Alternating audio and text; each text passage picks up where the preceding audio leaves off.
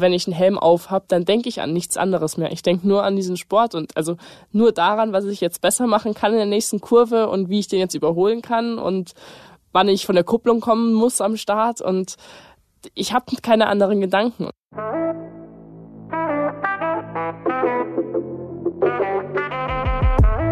Hallo, wir sind Carolina Torres und Sarah Klöser von Bento. Wir sprechen in diesem Podcast mit jungen Leuten über ihre Berufe. Uns interessiert, was motiviert sie? Was ist ihnen besonders wichtig? Und darum fragen wir, und was machst du so?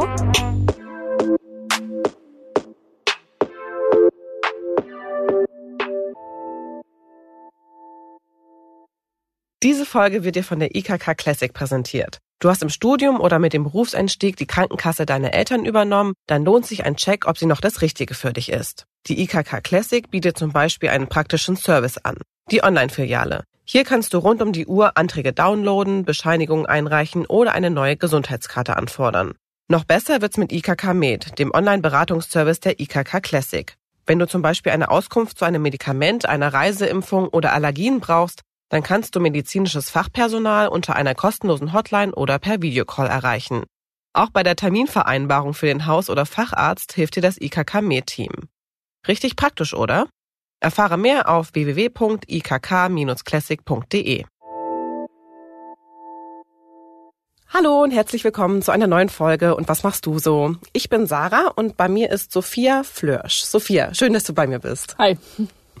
Sophia, du bist 18 Jahre alt und kommst aus München. Du bist heute extra ganz früh aufgestanden und bist zu mir nach Hamburg geflogen. Aber normalerweise bist du ja eher auf vier Rädern unterwegs. Erzähl mal, was machst du so? Ja, ich bin Sophia, ich komme aus München, ich bin 18 Jahre alt und ich bin Rennfahrerin. Ich fahre Formel 3 im Moment und mein Ziel ist es, Weltmeisterin in der Königsklasse zu werden in der Formel 1 sozusagen. Ja, genau. Da hast du dir auf jeden Fall viel vorgenommen. Du bist 18 Jahre alt und normalerweise andere 18-Jährige sitzen da zum ersten Mal im Auto, machen ihren Führerschein. Ja. Äh, wann sagst du denn das erste Mal hinterm Steuer? Also ich habe mit vier mit dem Kart von angefangen, was halt eigentlich so die Grundschule ist im Motorsport und bin dann mit sogar elf schon das erste Mal ein Formelauto gefahren, also wirklich ein Auto, das 170 PS hat ähm, mit dem Schalten, was ja schneller ist auf der Rennstrecke als jeder Porsche und ja, habe mit 14 dann bin ich dann meine ersten Rennen gefahren, dann wirklich dem Tourenwagen, also im, im, im Straßenauto umgebaut zum Rennauto. Und woher kommt es eigentlich, diese Begeisterung für den Motorsport? Hm, ich würde mal sagen, es wurde mir in die Wiege gelegt. Also ähm, okay. ich habe irgendwie Benzin im Blut und ja, habe mit vier Jahren schon angefangen mit dem Sport und ich hatte immer Spaß daran und habe weitergemacht und das heißt, in die Wiege gelegt bedeutet, dein, dein Vater war auch ja. Rennfahrer? Ja, also mein Papa ist auch hobbymäßig Rennen gefahren und ich war da halt oft dabei. Und ja, so, so habe ich dann, sag ich mal, auch angefangen. Der hat mit dem Kart von weitergemacht und ich war mit dabei und bin dann auch irgendwann das erste im Kart gesessen. Muss man sich das eigentlich so vorstellen wie vielleicht ein bisschen im Fußball? Also man fängt an bei den Amateuren und dann wird man mit Jahr zu Jahr besser und man ist dann irgendwann in der Bundesliga? Jein, also ähm, bei uns ist es im Sport so, dass ähm, du mit dem Kartsport anfängst, also das ist wirklich so die Grundschule, wo du die Basics lernst, was halt auch noch langsamer ist, kleiner ist und dann steigst du irgendwann eben ins Auto um. Dann gibt es zwei Schienen, die du gehen kannst, einmal eben Formelsport, also wie Formel 1 nur ein bisschen kleiner und langsamer oder eben Tourenwagensport, also ist es dann ein Straßenauto umgebaut zum Rennwagen. Und da musst du dich dann natürlich entscheiden und dann gibt's halt gewisse Serien, die du fahren kannst. Da, dort ist es dann aber schon so, dass du halt Mindestalter haben musst und eine Lizenz, die bekommst du aber eigentlich relativ leicht, das ist wie ein Führerschein. Ähm, aber ansonsten musst du leider in dem, in dem Sport Geld mitbringen. Also du musst ein gewisses Budget einfach mitbringen, sei es jetzt von zu Hause oder über Sponsoren um diesen Sport überhaupt ausüben zu können. Und umso höher du kommst, umso teurer und kostenaufwendiger wird dieser Sport. Und das ist eigentlich so ein bisschen die Voraussetzung leider, mit natürlich auch Talent, um aufzusteigen. Und sage ich mal, die Formel 1 ist dann, Formel 1, Formel E ist dann, sage ich mal, die Königsklasse und die Bundesliga, also die erste Bundesliga. Ähm, wobei es dort halt leider auch eben Fahrer gibt, die bezahlen und nicht nur bezahlt werden. Also das gibt immer so zwei Welten in diesem Motorsport leider. Okay. Und aktuell fährst du ja in der Formel 3 sozusagen. Genau, im Moment ähm, fahre ich Formel 3, also die heißt Formula Regional European Championship. Auch eine Serie international, also wir fahren europaweit. Und ja, mein Plan ist es nächstes Jahr in die internationale Formel 3 aufzusteigen und die fährt dann auch im Rahmen von der Formel 1. Wenn du so einen Renntag hast, wie läuft so ein Tag eigentlich ab? Also kannst du mich da mal kurz durch so einen typischen Tag mit dir führen? Ja, also es gibt, glaube ich, immer so drei unterschiedliche Tage bei mir. Also einmal, wenn ich zu Hause bin, ähm, dann ein Testtag, wo wir wirklich nur trainieren den ganzen Tag oder eben ein Renntag. Und beim Renntag ist es schon so, dass wir halt, also die Veranstaltungen beginnen immer donnerstags, also donnerstags ist Anreise und so Meetings mit dem Team, mit Ingenieuren, mit den Kommissaren. Dann sind freitags zwei freie Trainings und das Qualifying, welches aus fünf, also zweimal 15 Minuten besteht, also wie in der Formel 1 eigentlich auch ein bisschen. Und dann haben wir drei Rennen an dem Wochenende. Die sind alle gleich wichtig. Also für jedes Rennen bekommst du die gleiche Anzahl an Punkte. Die sind dann über Samstag und über den Sonntag verteilt. Also sitzen wir im Schnitt zwei bis dreimal am Tag im Auto an dem Rennwochenende. Und da ist es dann auch so, es kommt natürlich immer darauf an, wann die Sitzungen dann sind, aber an sich, ja, stehe ich morgens früh auf, gehe erst laufen eine halbe Stunde, um den Kreislauf anzukurbeln, um Sauerstoff ins Gehirn zu pumpen. Und ähm, ja, gehe dann frühstücken und fahre die Rennstrecke bevor, also vor ich im Auto sitze und danach sind immer sehr viele Meetings mit den Ingenieuren. Also du besprichst, ähm, was der Plan ist, was du probieren willst. Dann nach, nach einem Rennen oder nach dem Qualifying schaust du dir die Onboard-Videos an. Also die Videos werden aufgezeichnet, ähm, schaust dir deine Daten an, einfach was du besser machen kannst. Und dann geht's eigentlich ja von 8 Uhr morgens bis 18, 19 Uhr abends bist du auf der Rennstrecke und versuchst so gut wie möglich da zu sein und deinen Stopp zu machen. Noch ein Hinweis in eigener Sache. Und was machst du so, kommt live auf die Bühne. Wir sind beim Podcast Festival im Februar dabei. Am 5.2. sind wir in der Urania in Berlin und am 27.2. treten wir in Hamburg im Schmidtchen-Theater auf. Tickets könnt ihr über www.podcastfestival.de kaufen. Wir freuen uns, wenn ihr dabei seid.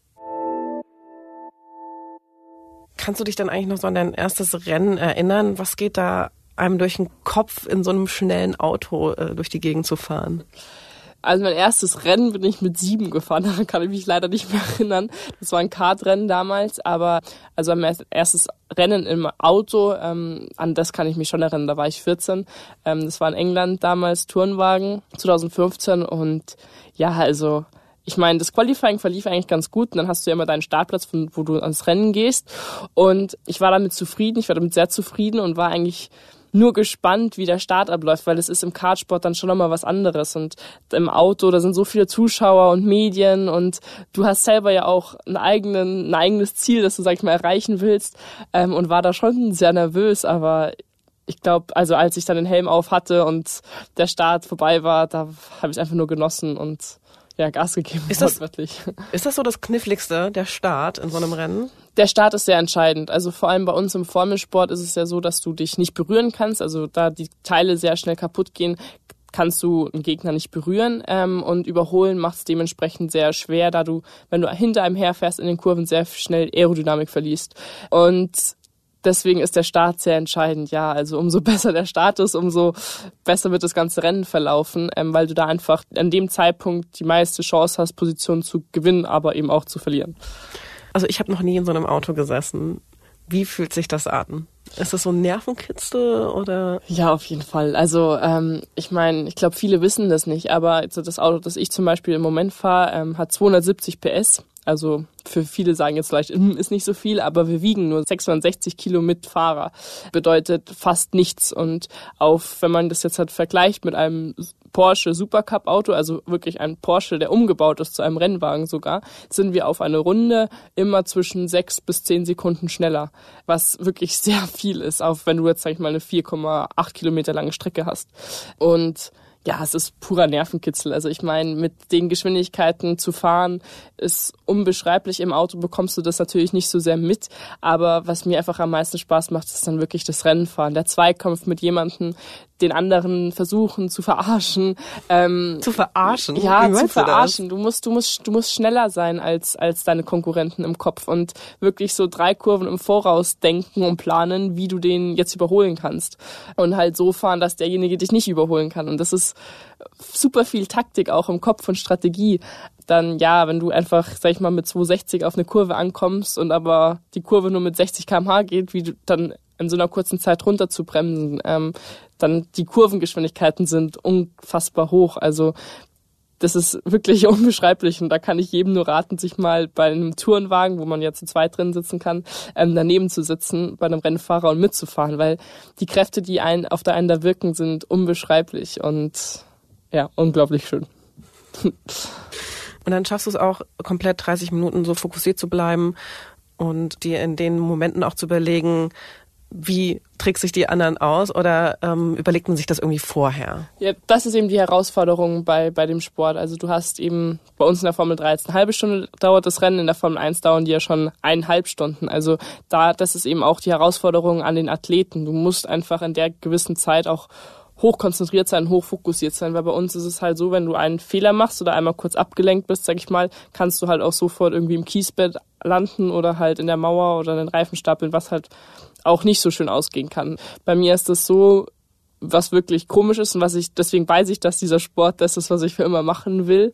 Weil wenn ich einen Helm auf habe, dann denke ich an nichts anderes mehr. Ich denke nur an diesen Sport und also nur daran, was ich jetzt besser machen kann in der nächsten Kurve und wie ich den jetzt überholen kann und wann ich von der Kupplung kommen muss am Start und ich habe keine anderen Gedanken und das habe ich bei keinem Buch oder irgendwas. Träumst du auch davon nachts? Ja, teilweise ja. Also ich meine, natürlich gibt's auch ab und zu die den einen oder anderen Traum davon, ja. Was würdest du denn sagen, was war bisher dein bedeutendstes Rennen? Das ist wirklich schwer zu sagen. Also ähm, ich habe meinen meinen ersten Sieg im Auto, was eben auch 2015 in dem Tourenwagen. Und das war mit der schönste Moment, den ich je hatte, weil Darauf habe ich super viele Jahre hingearbeitet und dass du dann irgendwann auch Auto fährst, hätte ich mit vier nie gedacht. Also das war damals dann schon was Einzigartiges. Dann bin ich ja letztes Jahr in die Formel 3 aufgestiegen, nachdem ich mein Abi gemacht habe und war ja dann in Macau bei der Weltmeisterschaft mit dabei. Und das, das Event ist wirklich für jeden Rennfahrer, der Formel fährt, ein Traum, dort überhaupt fahren zu können. Und das war für mich auch mit am Abstand das schönste Wochenende, ähm, das ich hier hatte, weil die Veranstaltung, die Rennstrecke, die Menschen da, die Atmosphäre ist einfach der Hammer gewesen. Das Wochenende in Macau war dein schönstes Wochenende. Ja, ah, trotz des Unfalls. Man muss, ja. genau, man muss sagen, das war letztes Jahr im November und du bist da mit 276 Stundenkilometern in ja, Schutzblanken gecrashed. Du hattest da einen Unfall und hast ihn ja glücklicherweise, sonst wärst du nicht hier überlebt, hattest nur, nur in Anführungsstrichen den siebten Hals, Halswirbel gebrochen. Wie, wie hast du das damals erlebt, dass du es jetzt heutzutage immer noch als dein glücklichstes Wochenende beschreibst? Ähm, ja, also ich hatte, ich hatte sehr viel Glück. Ich hatte sehr viele Schutzengel und auch alle Beteiligten in, bei diesem Unfall hatten sehr viel Glück. War, glaube ich, mit am wichtigsten, dass keiner schwer verletzt wurde und dass mir zum Glück die Schuld dass ich keine Schuld an diesem Unfall hatte. Ähm, ja, ich hatte dann nach diesem Unfall zwei Wirbel gebrochen und der Halswirbel war sehr zerschmettert und hatte dann auch eine sehr lange OP vor mir am nächsten Tag. Aber ich meine, ich konnte drei Monate, ähm, das ist im November passiert und ich saß im März wieder im Auto. Also meine Reha ist relativ schnell dann doch vergangen und ich habe auch heute überhaupt keine Beschwerden mehr. Hab zwar eine Titanplatte und fünf Schrauben jetzt im Hals und die werden auch immer da drin bleiben, aber ich habe keine Beschwerden, ich habe keine Einschränkungen deswegen und das Wochenende an sich hatte einfach so viel mehr positive Stellen und es hat einfach so viel mehr Spaß gemacht als dann vielleicht die drei, vier, fünf Tage, die danach gekommen sind im Krankenhaus. Und deswegen war es einfach immer noch mit das schönste Gefühl, weil das die Rennstrecke ist unbeschreiblich. Das kann man, das kann man einfach nicht sagen. Da gibt's im Internet auf, auf meinem YouTube-Kanal habe ich eine Onboard-Runde mal hochgeladen.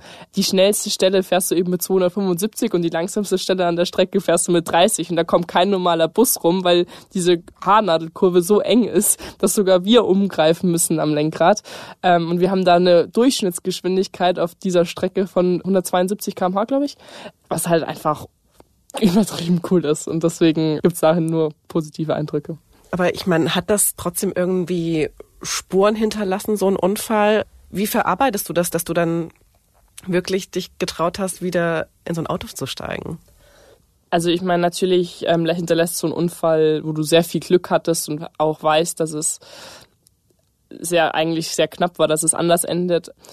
Eindrücke und natürlich ähm, denkst du darüber nach und alles, aber für mich ist der Motorsport mein Leben seit 14 Jahren. Ich habe das mit vier angefangen, mache das immer noch und gebe 100 Prozent und wenn ich im Auto sitze, genieße ich, genieße ich jeden einzelnen Meter, den ich fahren kann. Und deswegen war das für mich auch nie irgendwie eine Frage, ob ich, ob ich überhaupt wieder ins Auto zurück will, sondern für mich war das von Anfang an klar. Und ich hatte auch das Glück, dass äh, im Nachhinein sage ich, dass das mein Glück war, dass ich bei Bewusstsein war die ganze Zeit, mich noch komplett an diesen Unfall erinnern kann und das im Auto halt überhaupt nicht schlimm war. Also natürlich fliegst du da mit 276 ab und du weißt, hm, ich kann jetzt nichts machen und mal warten, wann ich wieder zum Stehen komme.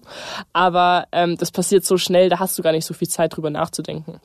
Und ich meine, als Rennfahrer bist du dir immer bewusst, dass dieser Sport Risiko mit sich trägt und auch gefährlich sein kann. Aber ähm, ich meine, it's part of the game. Und die Zeit im Auto, wenn dann alles funktioniert und man schnell ist und man gewinnt, schlägt einfach dann eben das Risiko oder ja, die mhm. Angst.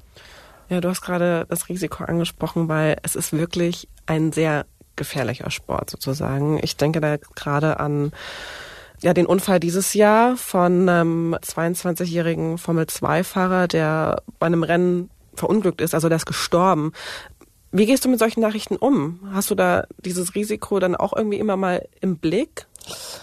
Ja, also, also ganz ehrlich, der Unfall ist mir sehr nahe gegangen. Ich kannte den Rennfahrer Antoine ähm, und da waren ja mehrere oder zwei mit, mit beteiligt in diesem Unfall und unter anderem auch Juan Manuel, der gegen den ich zwei Jahre in der Formel 4 gefahren bin und hat es zum Glück überlebt und natürlich, ich war an dem Rennwochenende selber gerade in Italien und bin Rennen gefahren und ja, war super schockiert. Also ich meine, wie gesagt, man ist sich dem, man ist sich dem Risiko bewusst, man weiß, dass dieser Sport gefährlich ist, aber wir wurden, oder der ganze Motorsport, die ganze Motorsportfamilie wurde so lange nicht mehr mit einem tödlichen Unfall konfrontiert. Das letzte war Jules Bianchi ähm, vor fünf Jahren, der dann leider auch an seinen Verletzungen verstorben ist, aber das war auch nur Pech und da die, die Autos sind eigentlich heutzutage so sicher, dass sowas nicht mehr passieren dürfte. Nur, nur unterm Strich ähm, hat sich, hat uns das alle nochmal so vor Augen geführt, was, dass wir unser Leben da wirklich riskieren. Aber ich meine, trotzdem liebt jeder seinen Sport und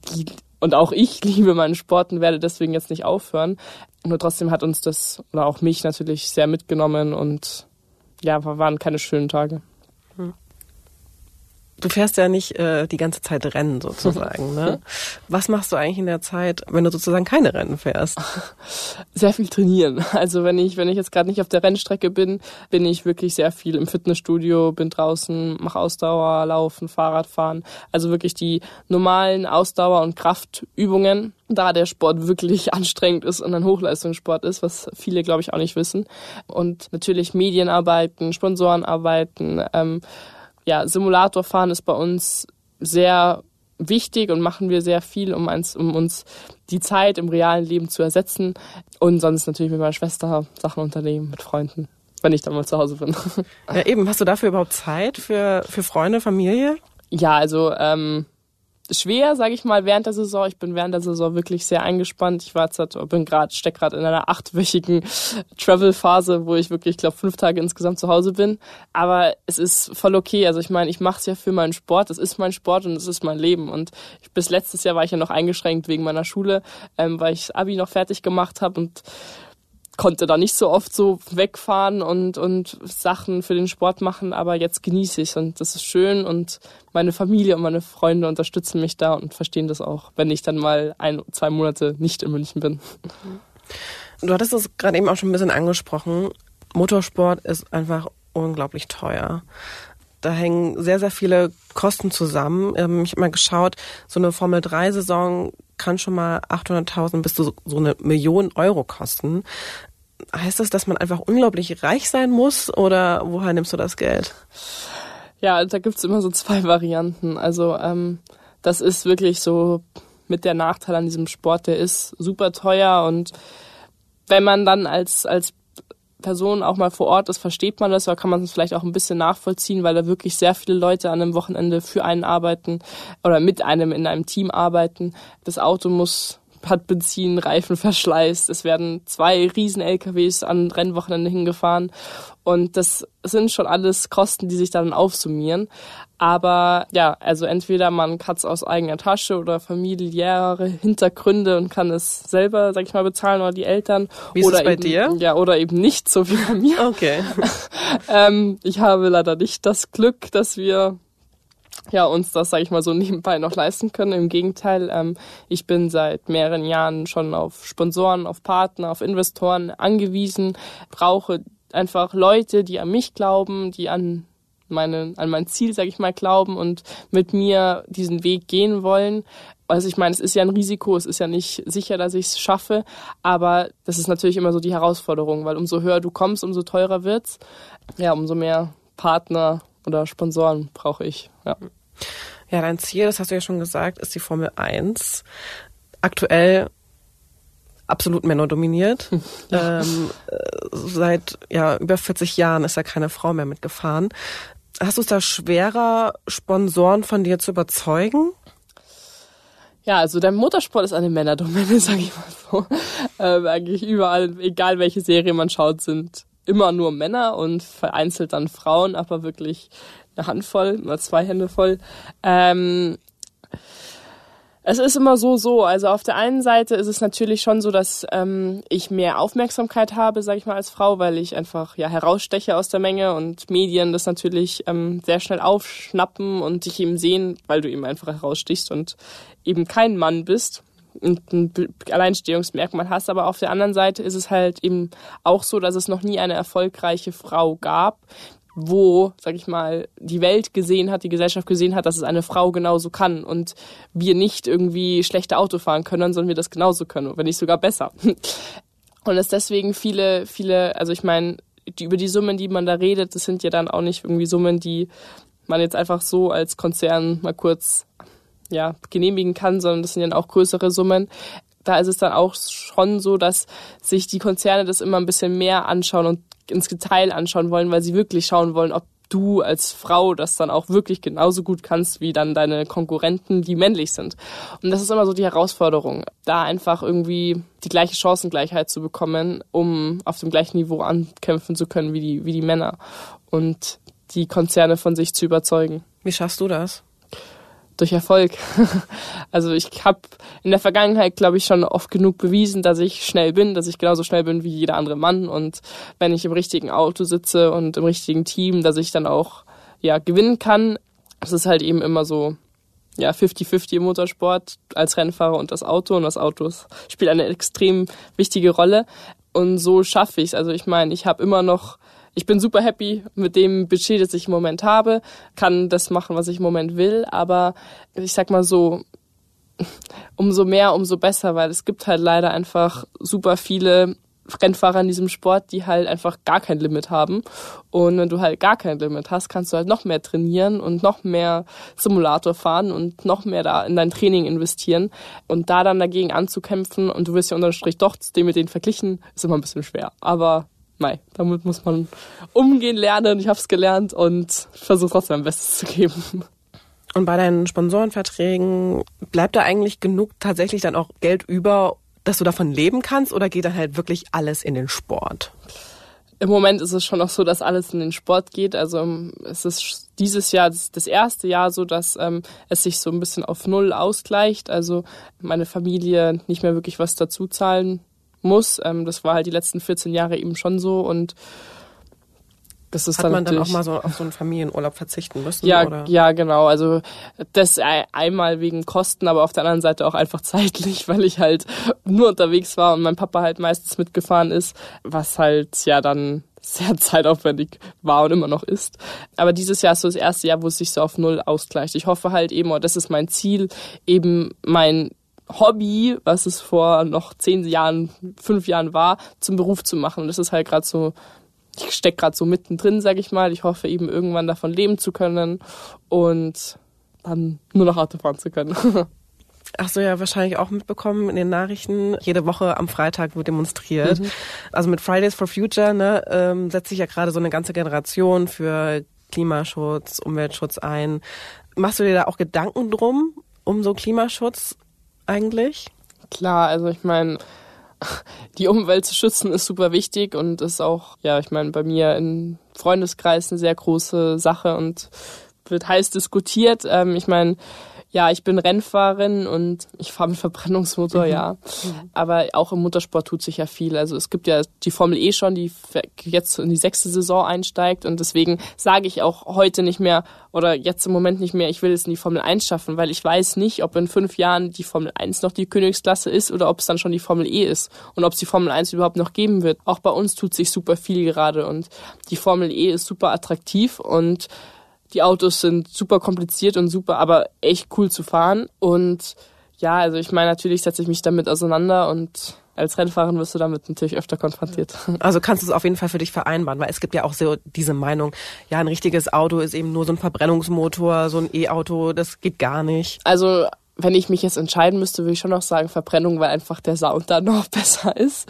ähm, und ich den Sound schon ein bisschen brauche. Aber ich, die Elektroautos, die jetzt auf den Markt kommen oder sonst schon sind, sind trotzdem cool. Also ich bin jetzt letzte Woche den e-tron gefahren.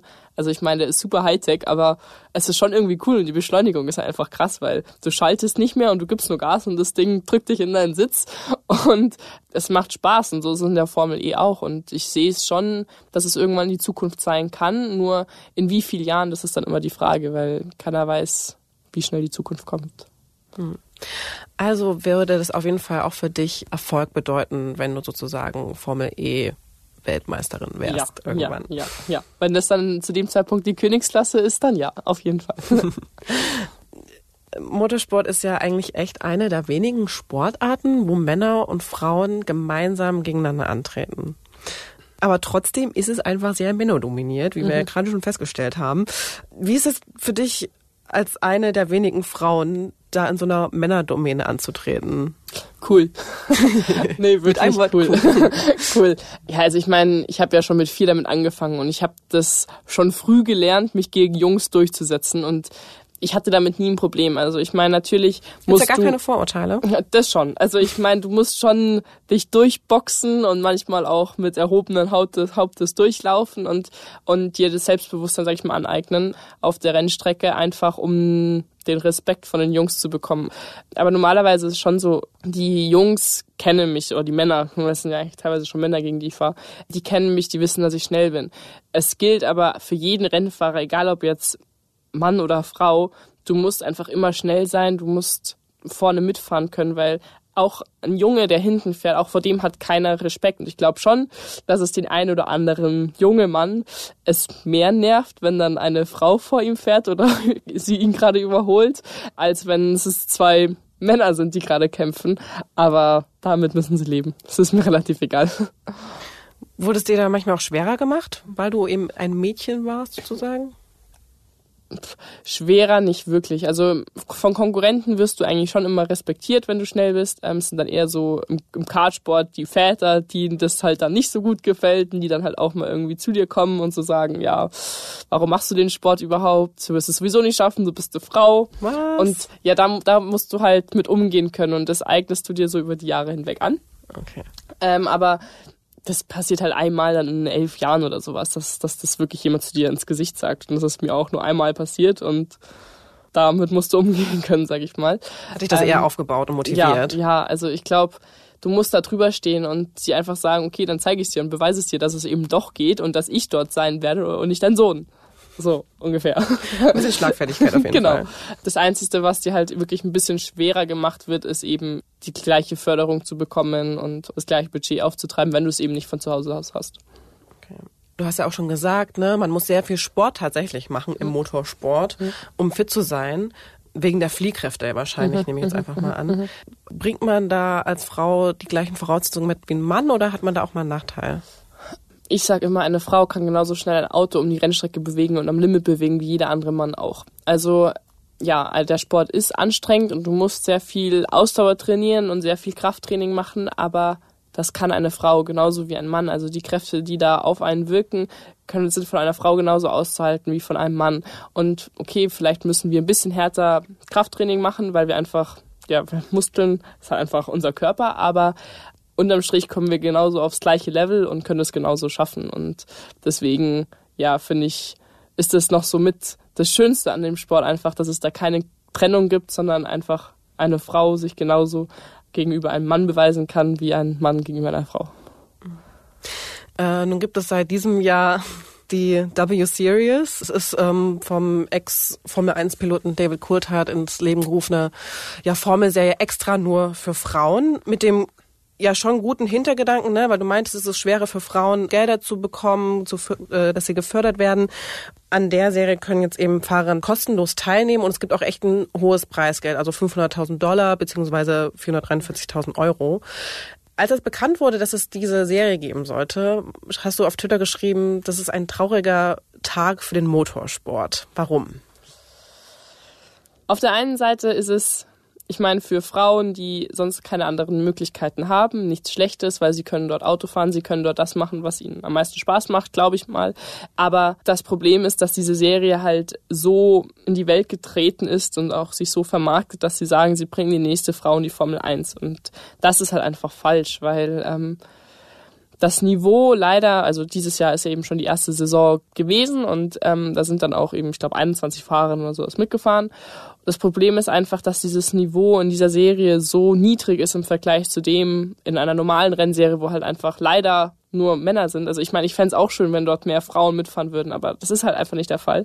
Dass eine Frau, egal wer das jetzt gewinnt, sich immer irgendwann wieder gegen die Männer beweisen muss. Also irgendwann muss sie wieder gegen die Männer fahren, weil auch in der Formel 1 fahren nur Männer. Und das ist so ein bisschen das Problem. Und 500.000 Dollar ist super viel Geld, ja aber für den Motorsport leider nicht, weil diese Autos, die sie dort gefahren werden, sind eben auch schon Formel 3 Autos. Das sind unterm Strich die gleichen, die ich auch dieses Jahr gefahren bin. Und der nächste Schritt wäre dann eben die internationale Formel 3 im Rahmen von der Formel 1. Und da brauchst du halt leider das Doppelte, wenn nicht sogar fast das Dreifache an Geld.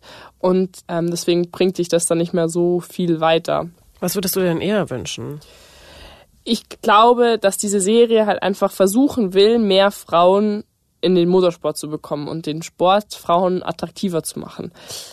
Meiner Meinung nach ist es, glaube ich, einfach wichtig, dass es ein, eine erfolgreiche Frau in diesem Sport gibt, weil viele junge Mädchen, also an sich fängt ja jeder Junge mit diesem Sport an, weil er irgendwie Sebastian Vettel in der Formel 1 gesehen hat, weil er Lewis Hamilton Fan ist, weil er Michael Schumacher Fan ist und sich die Rennen angeschaut hat und auch so werden will.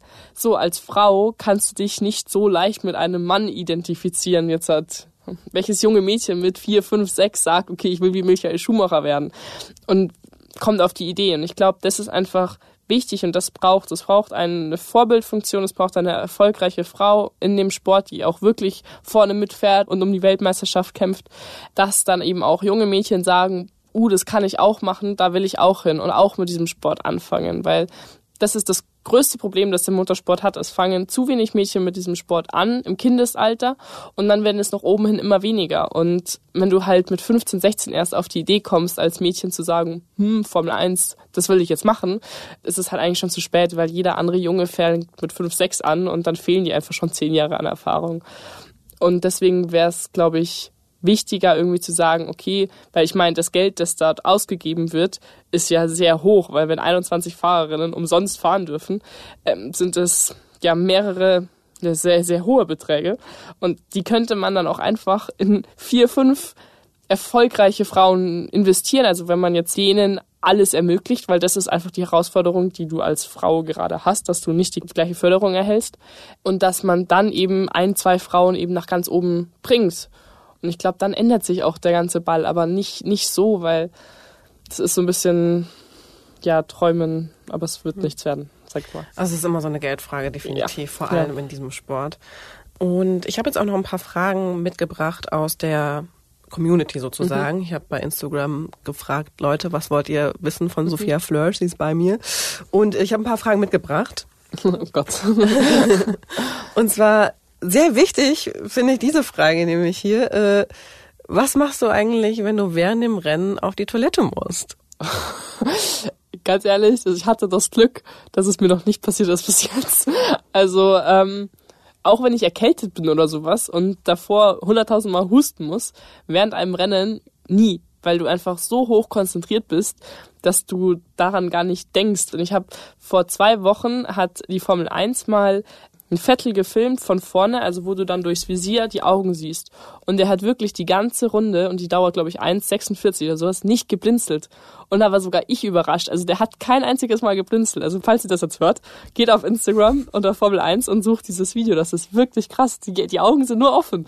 Da also es zeigt sich wahrscheinlich auch, wie hoch konzentriert ja, man da wirklich genau, ist. Ne? Genau. Und wie, wie fokussiert du auf die einzelnen Bremspunkte, Einlenkpunkte bist, um einfach die Kurven perfekt zu fahren. Da war sogar ich überrascht, weil das da, daran denkst du ja nicht, wenn du im Auto sitzt, hm, ganz blinzelig. Also das machst du ja unterbewusst.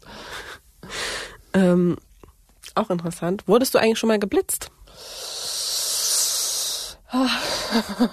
ja. Ähm, ja, leider. Ja, also ich bin jetzt 18 seit einem Dreivierteljahr und habe einen Führerschein. Ja, ich wurde geblitzt. Oh, oh.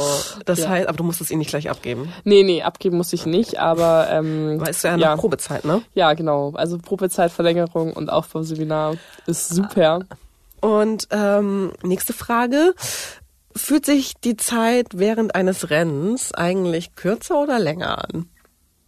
Oh, beides. Also manchmal kürzer und manchmal länger. Also wenn du jetzt ein Rennen hast, wo du irgendwie eine andere Strategie fährst von Reifen her und weißt, hm, am Ende hin werde ich langsamer und du siehst halt hinten schon welche kommen und weißt, dass die schneller sein könnten oder schneller sind, weil sie immer näher kommen, dann fühlt sich die Zeit ab und zu schon sehr lange an. Wenn du halt irgendwie noch 15 Minuten zu fahren hast oder 10 Minuten, dann geht es so langsam vorbei und du wünschst dir jede Runde nur noch, dass jetzt das Schild kommt mit der letzten Runde.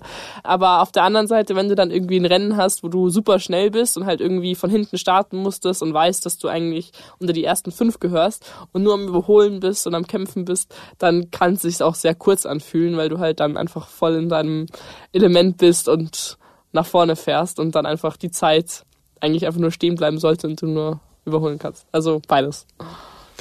Und noch eine Frage, die sich sehr gut als ähm, fast Abschluss mhm. sozusagen mhm. ähm, anbietet.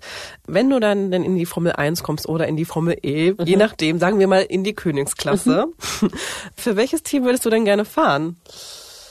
Setzt du dich damit schon ein bisschen auseinander? Ja, schon. Träumst also ähm, der Stern, der silberne Stern am Himmel wäre da schon sehr, sehr nah und ja, ich meine, in der Formel 1 ist, glaube ich, nicht so schlecht zu, zu entscheiden. Sie sind ja die letzten Jahre sehr konkurrenzfähig gewesen und auch in der Formel E steigen sie jetzt ein dieses Jahr. Ja, also schon eher so Mercedes. Und letzte Frage, Sophia. Was wärst du, wenn du nicht Rennfahrerin wärst? Uff. Also das ist eine sehr schwere Frage, weil ich echt keine Ahnung habe. Also ich bin mir eigentlich 100% sicher, dass ich irgendeinen anderen Sport machen würde. Eigentlich früher habe ich immer gesagt, ich wäre Skirennfahrerin gewesen, also Abfahrtsrennfahrerin, weil das eigentlich so mein Sport war, bevor ich mit dem Radfahren angefangen habe. Du liebst auf jeden Fall die Geschwindigkeit. Ja, genau. Und heute weiß ich es nicht, aber irgendwas mit dem Sport ganz bestimmt. Okay. Ja, vielen Dank, Sophia, für das Gespräch. Ich wünsche dir ganz viel Erfolg für die Zukunft, dass wir dich irgendwann in der Königsklasse sehen, vielleicht bei Mercedes. Vielen Dank. Und äh, schön, dass du da warst. Dankeschön. Das war der Bento Podcast. Und was machst du so? Wenn dir die Folge gefallen hat, dann hinterlass uns doch bei iTunes eine Bewertung.